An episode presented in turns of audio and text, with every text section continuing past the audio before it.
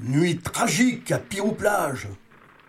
Un poisson-lune ayant été introduit par erreur dans le distributeur de coquillages a explosé au premier quartier vers 23h18. Cet accident a causé d'importants dommages collatéraux. En effet, cinq bulots du casier voisin sont morts de rire, dont trois grièvement.